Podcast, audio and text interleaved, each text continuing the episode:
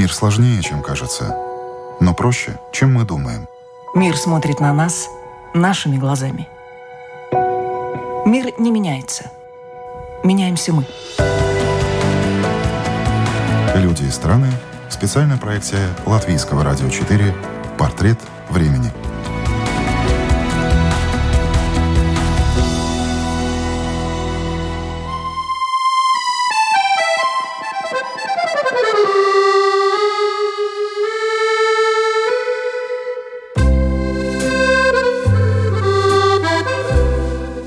Франция вчера, сегодня, завтра. В пандемию Париж как будто растерял былой шарм. Закрытые кафе, нет туристов, а на выставке в музее посетители ходят только виртуально. Это программа «Портрет времени». Меня зовут Яна Ермакова. И сегодня с моей собеседницей, гидом и искусствоведом Вероникой Вьельмисе продолжаем говорить о том, как и чем в эти дни живет Франция.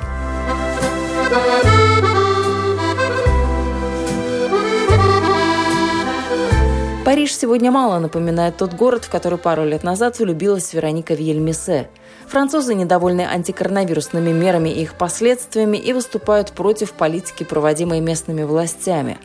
Много шума в последнее время наделал и закон о безопасности – Особое недовольство вызывает статья этого закона, которая предусматривает штрафы за фото и видеосъемку полицейских, если распространение этих кадров угрожает физической и психической неприкосновенности отдельных чиновников. За данное правонарушение можно будет получить год тюрьмы или штраф в размере 45 тысяч евро. Кроме того, закон о глобальной безопасности чересчур расширяет полномочия муниципальной полиции и частных охранных структур, несет угрозу неприкосновенности частной жизни, свободе слова и собраний.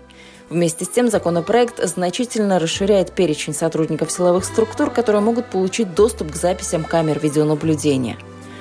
С критикой законопроекта еще в минувшем году выступило Управление Верховного комиссара ООН по правам человека – Положение закона раскритиковал и целый ряд правозащитных организаций, в том числе «Репортеры без границ», Amnesty International и Human Rights League. Французы давно не чувствуют себя в безопасности, и новый закон, будет он принят или нет, также не будет способствовать чувству защищенности, подтверждает Вероника Вельмисе. И рассказывает о том, что сейчас в Париже нужно в буквальном смысле этого слова смотреть в оба, чтобы не стать жертвой преступников.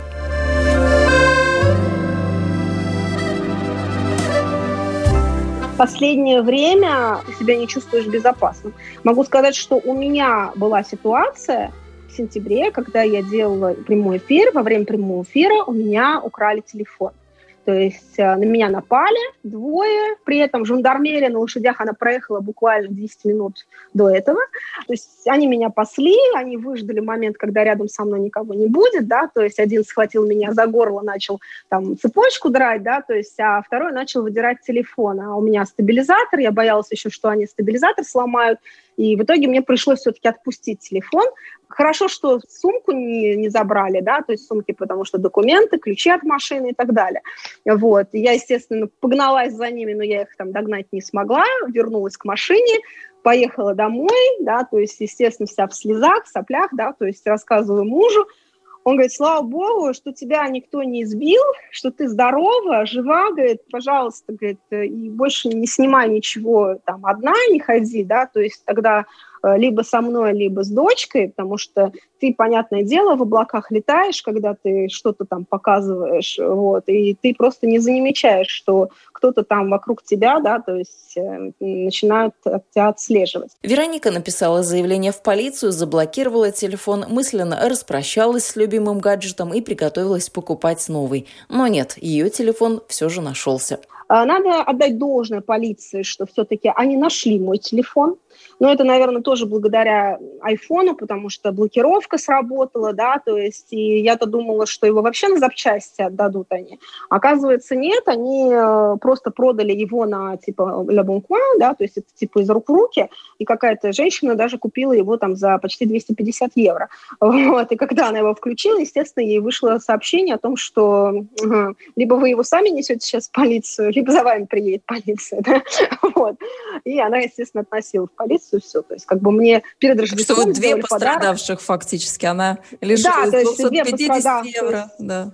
Да, то есть, ну, мне вернули этот телефон, да, перед Рождеством. Но осадочек-то остался. Сделала, осадочек остался, потому что, ну, наверное, недели две я спать не могла нормально, потому что я закрывала глаза, у меня вот эта вот ситуация, да, то есть, ну, причем меня напали практически перед Лувром. На а кто это был? Это были мигранты или это кто это? А, это были мигранты, но это были белые мигранты, потому что у меня многие там, типа, ты черные, на тебя напали. Я говорю, нет, это были белые мигранты, скорее всего, это были румыны.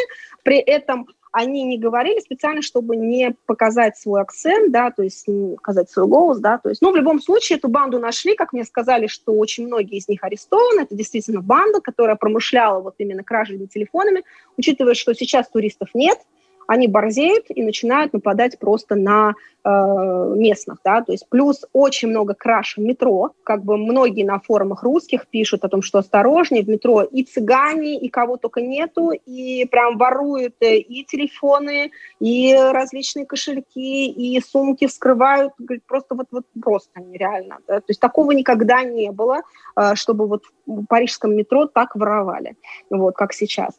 А с другой стороны, был недавно случай, почему я говорю, что как-то вот ты не чувствуешь себя особой вот э, защиты, да?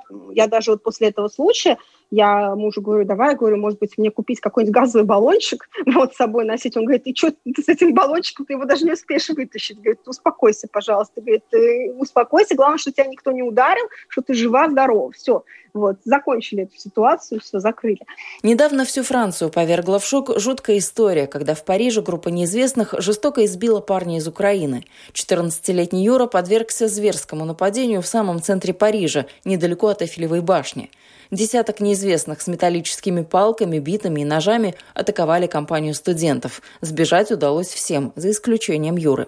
Ужасная ситуация, да, то есть, ну, там до сих пор проверяют, возможно, это действительно столкновение двух банд, и что, типа, этот Юра тоже был в этой, там, в другой банде и так далее. Но, с другой стороны, это как бы не причина избивать э, так жестоко, да, надо отдать должное его маме, которая подняла всех на уши, да, то есть дошла до всех, да, то есть и до президента, и там и Мари Лепен, написали, и кому только не писали. Но самое главное, что прошла вот эта ситуация, буквально через несколько недель э, город Ман, женщина с собакой возвращалась домой, там стояла группа подростков, э, человек 10, и я так поняла, что уж не знаю, какая ситуация она не пишет о том, может быть, она что-то им сказала, ну, не стойте здесь, да, то есть как-то, может быть, косо посмотрела на них и так далее, да, но факт того, что начали ее избивать начали ее избивать, она еле-еле унесла ноги, да, то есть позвонила в полицию, полиция ей сказала, что это не наше дело,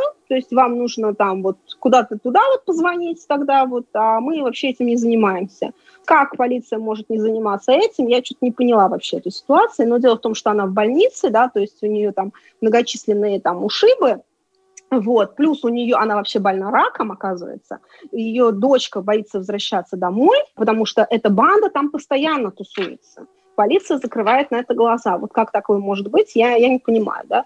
Вот. Это вот Франция.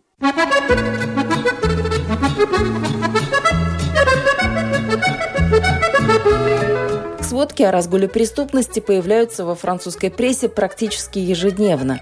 Но, несмотря на неспокойную обстановку, Франция по-прежнему страна романтиков и гурманов. До пандемии Вероника Вьельмисе часто предлагала гостям не совсем обычное развлечение – настоящий ужин во французской семье по всем правилам. У меня муж очень хорошо готовит, и мама у него очень любит готовить. И э, как бы в период пандемии мы начали делать даже прямые эфиры, где у меня муж готовит традиционные французские блюда. А так вообще мы обсуждали меню, как это бывает. Ужины у французов вообще достаточно э, церемониальные. И это, конечно, не чайная церемония в Англии, да, то есть как обычно, но во Франции тоже ужины могут затянуться и на 3, и на 4 часа, и начинаются, например, они там в 7 часов вечера, а могут закончиться и в 12 часов ночи.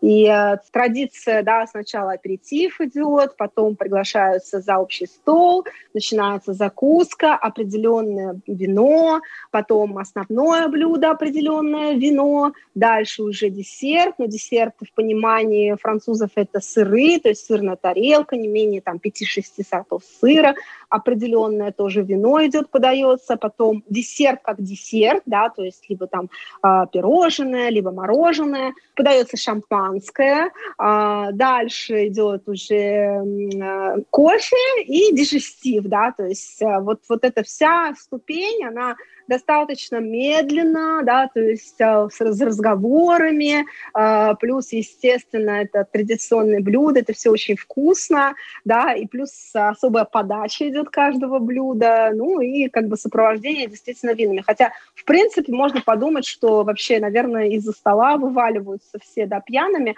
Абсолютно нет, э, то есть французы, я ни, ни разу не видела пьяного француза в своей жизни, если честно, вот, как-то мне не попадалось да, и э, сколько бы мы там и в гости, когда ходим к французским семьям, и к нам приезжают, да, то есть и сколько бы, да, то есть не было вот этих вин, э, ну, не будет пьяных, потому что, во-первых, наливаются как бы не полные бокалы, да, плюс э, здесь нет такого, что ты быстро-быстро бокал этот выпил, и тебе еще налили, да, то есть ты вкушаешь это вино, ты действительно дегустируешь его, ты чувствуешь аромат, ты чувствуешь вкус, как он сочетается с этим определенным блюдом и так далее.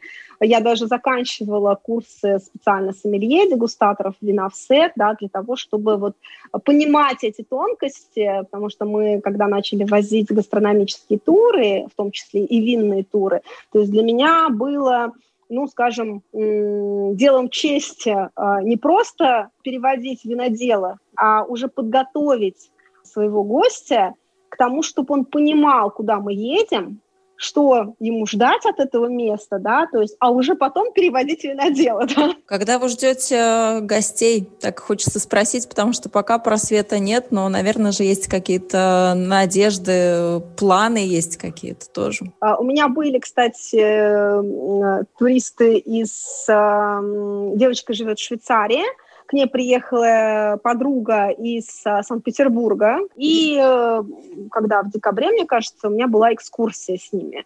Я, конечно, была счастлива просто погулять с живыми туристами. И потом э, девочка, которая живет здесь, работает, к ней приезжала подружка из Италии тоже. И вот мы в январе почти четыре дня гуляли, я им показывала Париж.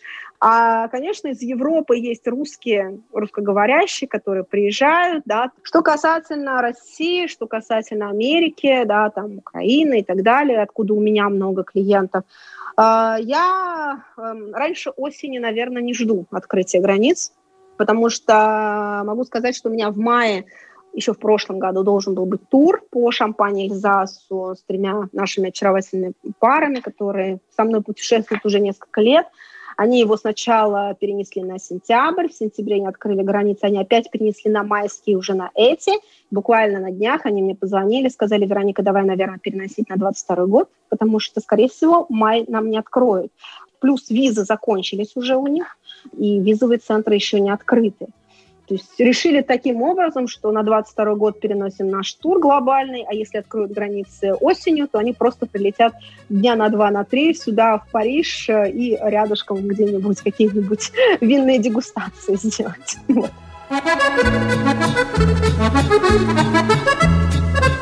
Ну, про Ригу часто говорят, что Рига – это маленький Париж. Нам, ну, не скрою, приятно иметь статус такого очень дальнего родственника. Почему говорят, что увидеть Париж и умереть? Вот в чем сила этой фразы, как вам кажется? Вы уже столько по Парижу ходите, водите, дышите этим парижским воздухом. В чем смысл этой фразы для вас? Смысл, наверное, это как э, синдром Стендаля когда он посетил Италию, он описывал этот, э, да, то есть вот этот синдром, когда вы вас буквально дыхание замирает от той красоты, которую вы видите, да, то есть вы заходите там в Сикстинскую капеллу, и вы не можете просто лишний вздох сделать, да, то есть вы просто вот в этом умиротворении замерли от этого шедевра, да. А, наверное, также и во Франции, в Париже, да, то есть потому что вас окружает э, музей под открытым небом, да, потому что куда ни глянь, какие-то исторические события, у вас прекрасная архитектура, у вас э, шикарные виды, э, будь то это Сена, будь то это мост Александра Третьего, будь то та же самая Эфелева башня, она может нравиться, может не нравиться, но она есть. Кстати, ее обновляют и покрасят в золотой цвет. Да, я вчера как раз э, говорила, да, тоже э, ее э, решили ей сделать такой лифтинг, как сказали французы, подтяжку, новое платье. Причем это платье обойдется в 50 миллионов евро, и она станет в более золотистом цвете. То есть решили сделать такой охровый золотой. Вообще у нее же официальное охровое название, это еще и Фель зарегистрировал. И то есть она цвета меняла очень много раз, то есть она разного цвета была в своей жизни. И вот сейчас сделать ее решили чуть-чуть скажем так, осветлить в более такой золотистый цвет, чтобы она на фоне солнца, неба, она становилась еще более красивой, более блестящей. Но это будет все планироваться к 2024 году, к Олимпийским играм. А, и вообще очень много различных, эм, да, то есть там и линии метро запускают новые, там расширяют что-то. Плюс очень много сейчас различных реноваций, реконструкций идет. Э, французы пользуются тем, что туристов нет, да, то есть то, что сейчас вот эта вот пандемия, и очень многие идет рестайлинг там э, домов, дорог, ну и плюс у нас, конечно, дороги, у нас э, мэр Энна Дальга, которая очень любит велосипедистов и пешеходов, но и любит автомобилистов. И делает все для того, чтобы им э, сделать хуже, да. Поэтому у нас некоторые дороги вообще становятся только для пешеходов и велосипедистов, ну там может такси, только автобус проехать, да, а некоторые дороги просто оставляются вот такие вот полосы для велосипедистов, когда их, в принципе, там практически нету, вот, но зато одна линия теперь только для автомобилистов, которая вечная пробка, да, то есть а, плюс там закрыли улицу Ривали, которая связующее звено, да, то есть центральная артерия, скажем так, между площадью Конкорд и площадью Бастилии. И, э, извините меня, многие просто едут по узким улицам э, перпендикулярные дороги, да, то есть, а это значит, что там пробки, это значит, что действительно загазованность воздуха повышается, что она выиграла, я уж не знаю. Вот. С другой стороны, на велосипеде она не ездит, она ездит на машине, но у нее мигалки, ей хорошо. Ну, может быть, компенсирует как-то сад, который появится на Елисейских полях, там же тоже большой такой план реновации. План реновации, уж не знаю, да, то есть э, тоже там вот Елисейский сад, а потом, да, то есть она еще хочет на Тракадеро что-то перекрыть, э, тоже сделать там сад. Ну, она сейчас открыла велосипедные дорожки вплоть до Давиля, там почти 400 километров, уж не знаю, кто поедет на велосипеде на Давиль, вот, явно не я. Для меня нет вот этой вот а, живости Парижа, да, сейчас. То есть Париж немножко, он такой спящий сейчас. То есть, а, потому что у Парижа его атмосфера складывается именно из террас ресторанов, да, вот эти официанты улыбающиеся, которые выходят с тобой, да, то есть такой флирт немножко, когда там а, булочник круассан себе свежий дает, да, то есть с улыбкой до, ушей. Под масками ты не видишь его улыбки, ты только можешь, да, то есть смотреть по глазам, а это, конечно, уже не то. И вот эта вот э, жизнерадостность французов пока ее вот угасили, если честно, и немножко печально на это все смотреть. Что и говорить, приуныли, конечно, французы в свете последних событий, но даже в этой непростой ситуации сохраняют легкое отношение к жизни, свойственное, пожалуй, только французам, говорит Вероника, и предлагает этому поучиться. Ну, как у меня муж говорит, э, все равно вот э, у французов есть очень хорошее качество. Ты, э, даже если что-то там потерял, да, то есть, или там, например, попал в аварию, да, это же такая мелочь. Ты не болен, ты счастлив, у тебя есть семья, а это значит, все хорошо в этой жизни, да, а все остальное можно купить. Поэтому радуйся, что ты здоров, что ты счастлив, что у тебя есть любимый человек рядом, да, то есть что у тебя есть там ребенок рядом. И, значит, нужно вот эту вот ситуацию просто, ну, перевернуть э, по-другому, да, какой-то положительный из этого вытащить, да, потому что я, например, э, за время того, что я сижу дома, да, я, конечно, столько, столько много не сидела никогда в жизни дома, потому что вокруг меня всегда все вертится, и я всегда настолько такой активный человек, я всегда э, там пропадаю на работе, да, куда-то езжу, да, то есть что-то делаю. Э, но в любом случае, то есть я там получила диплом искусствоведа здесь, на, во Франции уже в этом году, закончила там курсы мобильного фотографа, потому что мне фотографии очень нравятся, я всегда своих э, туристов тоже сама фотографирую, вот плюс э, разработала кучу новых маршрутов, да, которые, в принципе, э, до этого мне не доходило просто времени, да, то есть, а сейчас э, по Парижу я хожу исключительно какие-то тематические экскурсии продумываю на будущее, и вот, да, то есть очень много читаю. До этого, конечно, у меня не было времени столько читать, вот. Ой, кто-то у вас там на фоне. Да, это, это, это наш пудель, которого тоже в прошлом году мы взяли. Это как раз вот в то время взяли, когда можно было гулять только с собачкой или... Нет, а, мы его взяли до этого. Но очень удачно, да, как выяснилось? Да, но очень удачно. То есть мы не в прошлом, а позапрошлом, получается, его взяли. И, э, то есть мы... Э, Панго! И поняли, что это действительно счастье, хорошо, что он у нас есть, потому что это такое светлое пятно, да, то есть сейчас, которое тоже и радует, да, там своими по утрам, э, сейчас покажу, опа, вот он. О, какой красивый, наш. такой рыженький. Да, наш месье де Флориваль, он у нас аристократ. У него и французские, и английские корни. Ну, я смотрю, он у вас такой подстриженный, а парикмахерские собачьи работают сейчас во Франции? А, собачьи парикмахерские работают, но у меня в последнее время муж его стрижет сам. Вот, мы купили специальные триммеры, и он делает это все сам, потому что мы до этого ходили у нас был прекрасный э, тоже... Грумер это, по-моему, называется, Грумер, да, да грумер да, называется, да. да. Вот, она прекрасно стригла его. Потом она, когда началась пандемия, она продала свой салон. И когда мы уже вот там была передышка в июне месяце, и мы записали в этот же салон э, к другой женщине, которая купила этот салон. И она оболванила нашего панга так, что мало того, что она его там порезала в нескольких местах, то есть он с нами даже не разговаривал целый вечер, то есть я вообще хотела идти ругаться, как истинная русская, что это такое. Дама с собачкой недовольна, да? Да, то есть я говорю, ты, а у меня муж забирал э, нашу собаку, я говорю, ты почему ты не видел вообще? А он говорит, ты лучше вообще не смотри на него, он говорит, ты расстроишься. Я когда раз, я, я не то, что расстроилась, я действительно хотела поехать и высказать все этой мадам, что она вообще, и кто она, и как вообще ей в следующий раз работать. И больше я сказала, нет, мы не будем отвозить собаку, потому что у него это стресс. Мы решили сами освоить он э, у нас такой податливый, он абсолютно спокойно терпит, пока его стригут, да, то есть поэтому муж вот купил этот триммер и его сам начинает делать. Лучше так. Пандемия для семьи Виэль прошла не зря. Муж Вероники Доминик, помимо того, что научился стричь собаку, дал волю своему кулинарному таланту. Много готовил.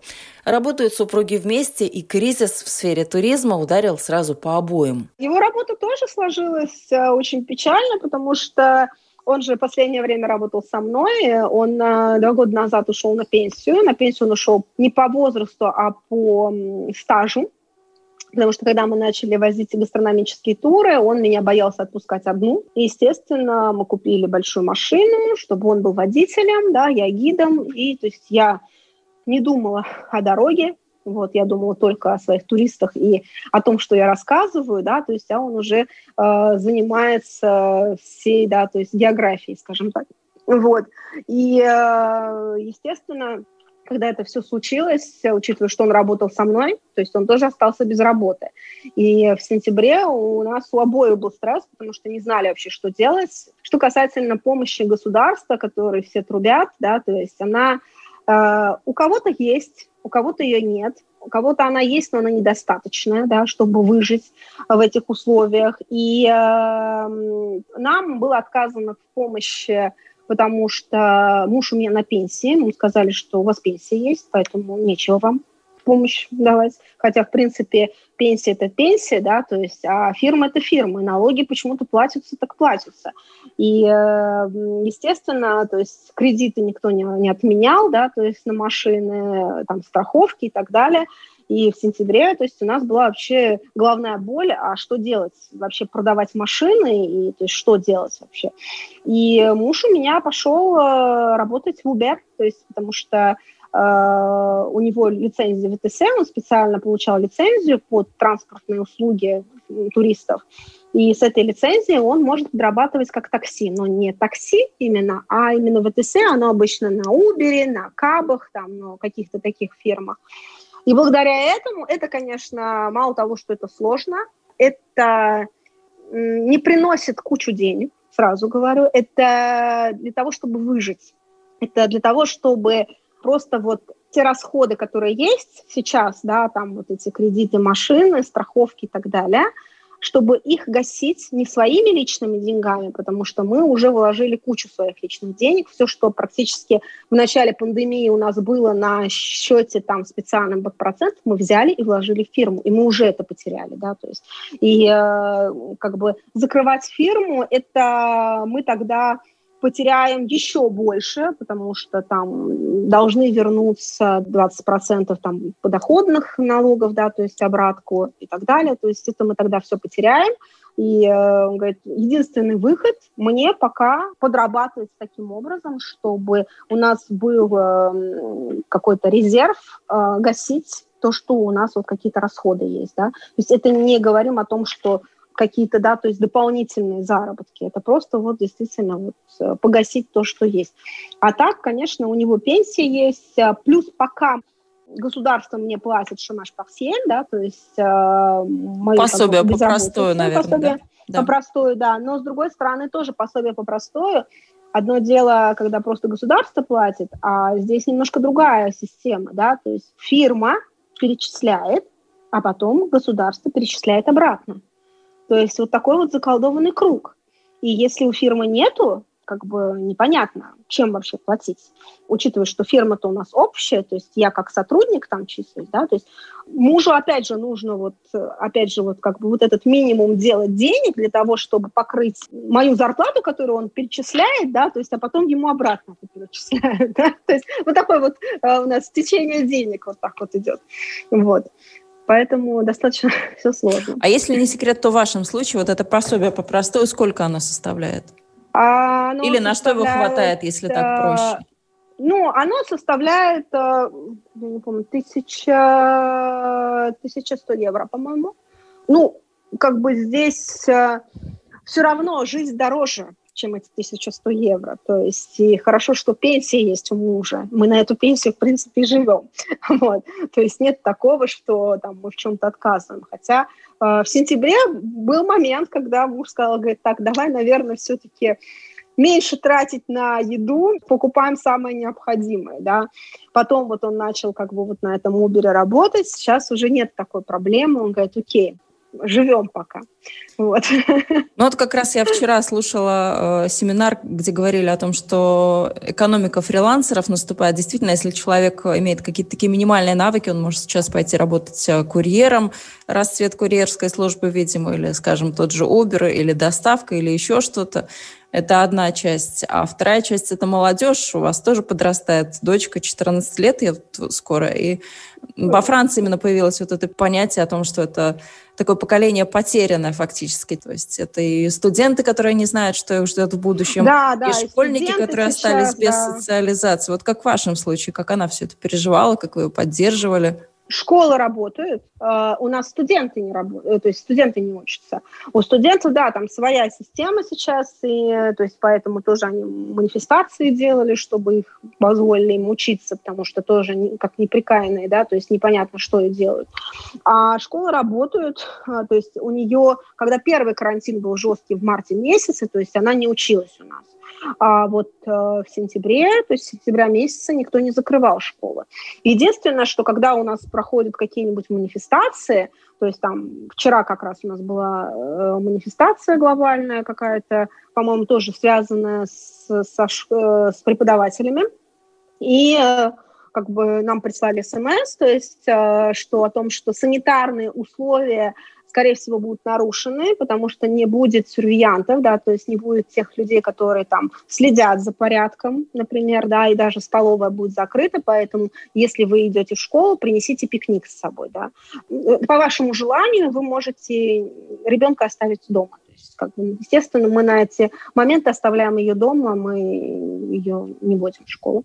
А так, э, ну, не могу сказать, что она там что-то сильно страдала, потому что в любом случае э, я ее везде с собой беру на какие-нибудь э, экскурсии, на что-то, да, то есть даже когда у нас в августе месяце еще были открыты все музеи, я наконец-то попала в Мизон Пайва, да, то есть это дом бывшей куртизанки, еврейско-русско-польские корни у нее были, вот, и это дом, особняк, на который очень сложно попасть, он находится на Елисейских полях, но его стоит туда посетить просто ради интерьеров, ради потолков, которые там расписывал Поль Бодри, и ваннах с тремя кранами, из которого один кран из-под шампанского, другой кран из-под воды, третий кран из каких-нибудь лечебных трав. То есть это стоит посетить, да, то есть мы посещали это с дочкой, и после этого она даже на истории высказалась по поводу этого дома. И даже преподаватель истории сказала, а что это за дом? Я первый раз слышу об этом. Вот так вот. Так что благодаря маме она все-таки даже больше знает, чем учитель ее истории. То есть не было такого, что она сидела, не знала, чем заняться, скучала в гаджетах или наоборот бегала Нет, по подружкам? По подружкам, конечно, она не так много бегала, да, то есть и плюс а, даже была, была ситуация не так давно, когда она пошла гулять с подружкой, потом они пришли сюда, и как оказалось, что ее подружки она сдала один тест, э, был негативный, а второй тест был позитивный. И нам в понедельник звонят со школы, у вас дочка общалась там с Эммой, забирайте домой, делаете тест через там 6 дней, в течение 6 дней, пожалуйста, сидите дома – но она сделала тест, э, он был негативный, естественно, там в понедельник она следующая отправилась э, в школу. А, конечно, наверное, меньше сейчас общения идет все-таки у них между, да, вот своими друзьями, то есть в основном они там по интернету, да, там снапчаты всякие у них и так далее, вот. Но, с другой стороны, она не сидела никогда дома, плюс есть собака, с которой она может гулять. Я ее постоянно таскаю куда-нибудь. Я, потому что такой человек, я не могу сидеть дома долго. То есть если есть вариант поехать куда-нибудь в Нормандию, в Британь, то есть там на юг Франции, когда, ну, то есть еще работали там рестораны и так далее, то есть мы ездили в прошлом году, ездили достаточно много по регионам, я планировала какие-то новые маршруты, да, то есть и заодно, естественно, мы немножко меняли обстановку, да, то есть и гуляли по другим городам, вот. И э, в любом случае, даже то, что она у меня еще ходила в художественную школу, то есть художественная школа перешла на Zoom пока что, и то есть она там каждую среду в Zoom они рисуют. Э, что о вакцинации у вас говорят? Потому что из того, что я читала, очень много противников вакцинации, там чуть ли не 40%. Много. Да. Много противников, многие не верят в вакцинацию, поэтому, наверное, все-таки Франция более сложная в этом плане, да. И э, я даже читала такой анекдот, когда там американцу делают вакцину, да, то есть он говорит, «Э, я не хочу. Как же так? Ну, ваши соседи уже сделали вакцину, а вы ничего не будете без вакцины? Он говорит, ну ладно. Вот, там потом э, англичанин, да, э, нет, я не буду делать вакцину. Ну как, Европа вся уже сделала вакцину, а вы без вакцины. Ну как же так? Ну ладно, хорошо, я сделаю вакцину. А француз тоже там типа, нет, я не буду делать, не хочу я делать вашу вакцину, и все. Он говорит, ну, прекрасно, у вас вообще нет прав на эту вакцину. Как это у меня нет прав на эту вакцину? Ну-ка, халите мне быстро. Вот, в этом плане, вот это все французы, как это у меня нет прав? У меня есть право на вакцину. Вот это нужно перевернуть. И поэтому французы в этом плане, они, конечно, свободолюбивые, да, то есть и как это их вот заставить сейчас эту еще вакцину делать, да, то есть это, это не есть хорошо. Плюс еще проблема с недостаткой вакцин. Хотя недавно, по-моему, позавчера я читала, министр у нас сказал, что что даже они перевыполнили план. Был поставлен план миллион вакцин. Сейчас полтора миллиона сделали. Ну, учитывая, что население больше 60 миллионов, уж не знаю, сколько нужно времени, чтобы вакцинировать всех, да? Посчитайте. А, могу сказать, что у нас а, мама мужа вчера получила письмо счастья, да, что типа ее приглашают на вакцину. А, с другой стороны, знаю, что у нас там знакомые мужа сделали одну вакцину, там типа должна же вторая вакцина быть в течение 14 дней сделать, но им сделали только через 25 дней эту вакцину.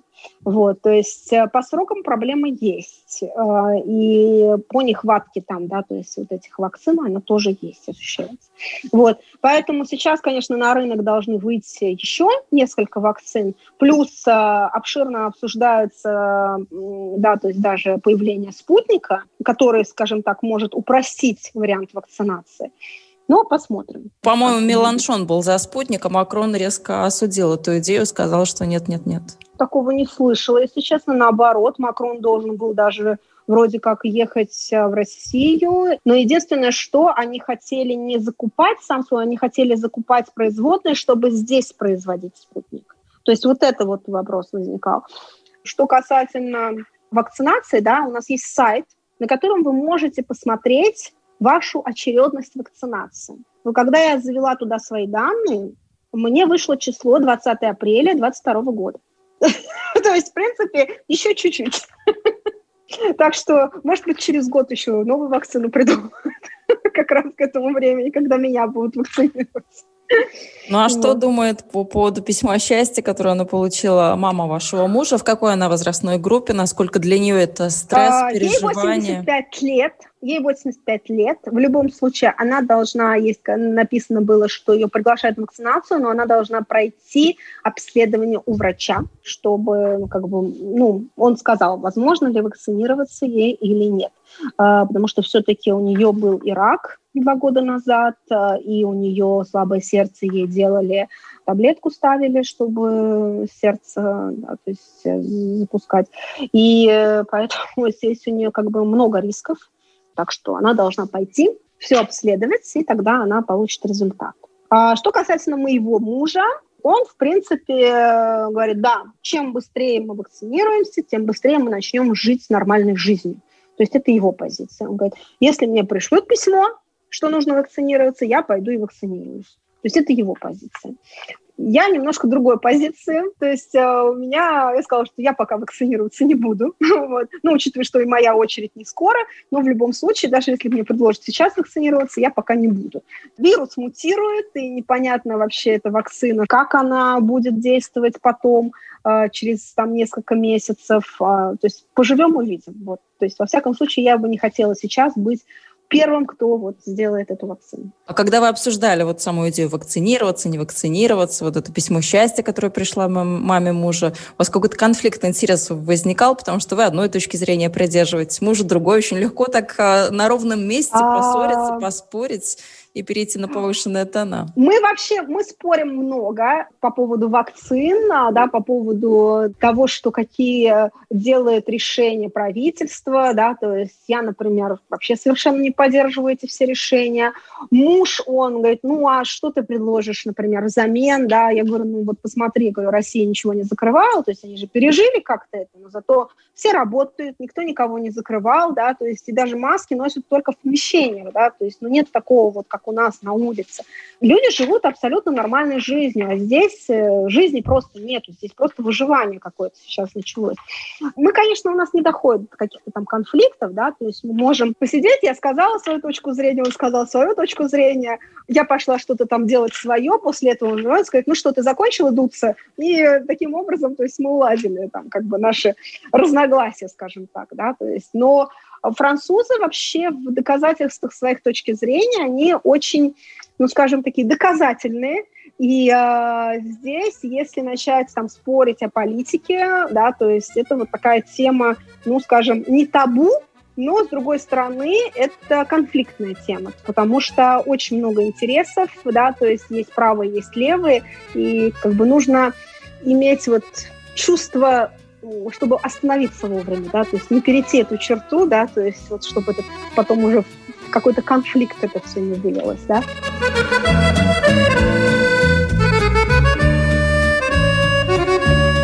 На Напомню, Вероника Вьельмесе, гид, искусствовед, дипломированный сомелье, гурман и просто приятная собеседница, была гостьей сегодняшнего выпуска программы «Портрет времени». Портрет времени сейчас для Франции, увы, видится больше в мрачных тонах. Последние новости не радуют. Режим чрезвычайного положения из-за ситуации с коронавирусом во Франции продлен до лета, до 1 июня. Пока так, но многое будет зависеть от темпов вакцинации и общей эпидемиологической обстановки. Это была программа «Портрет времени». Этот выпуск для вас подготовила я, Яна Ермакова. До новых встреч! thank you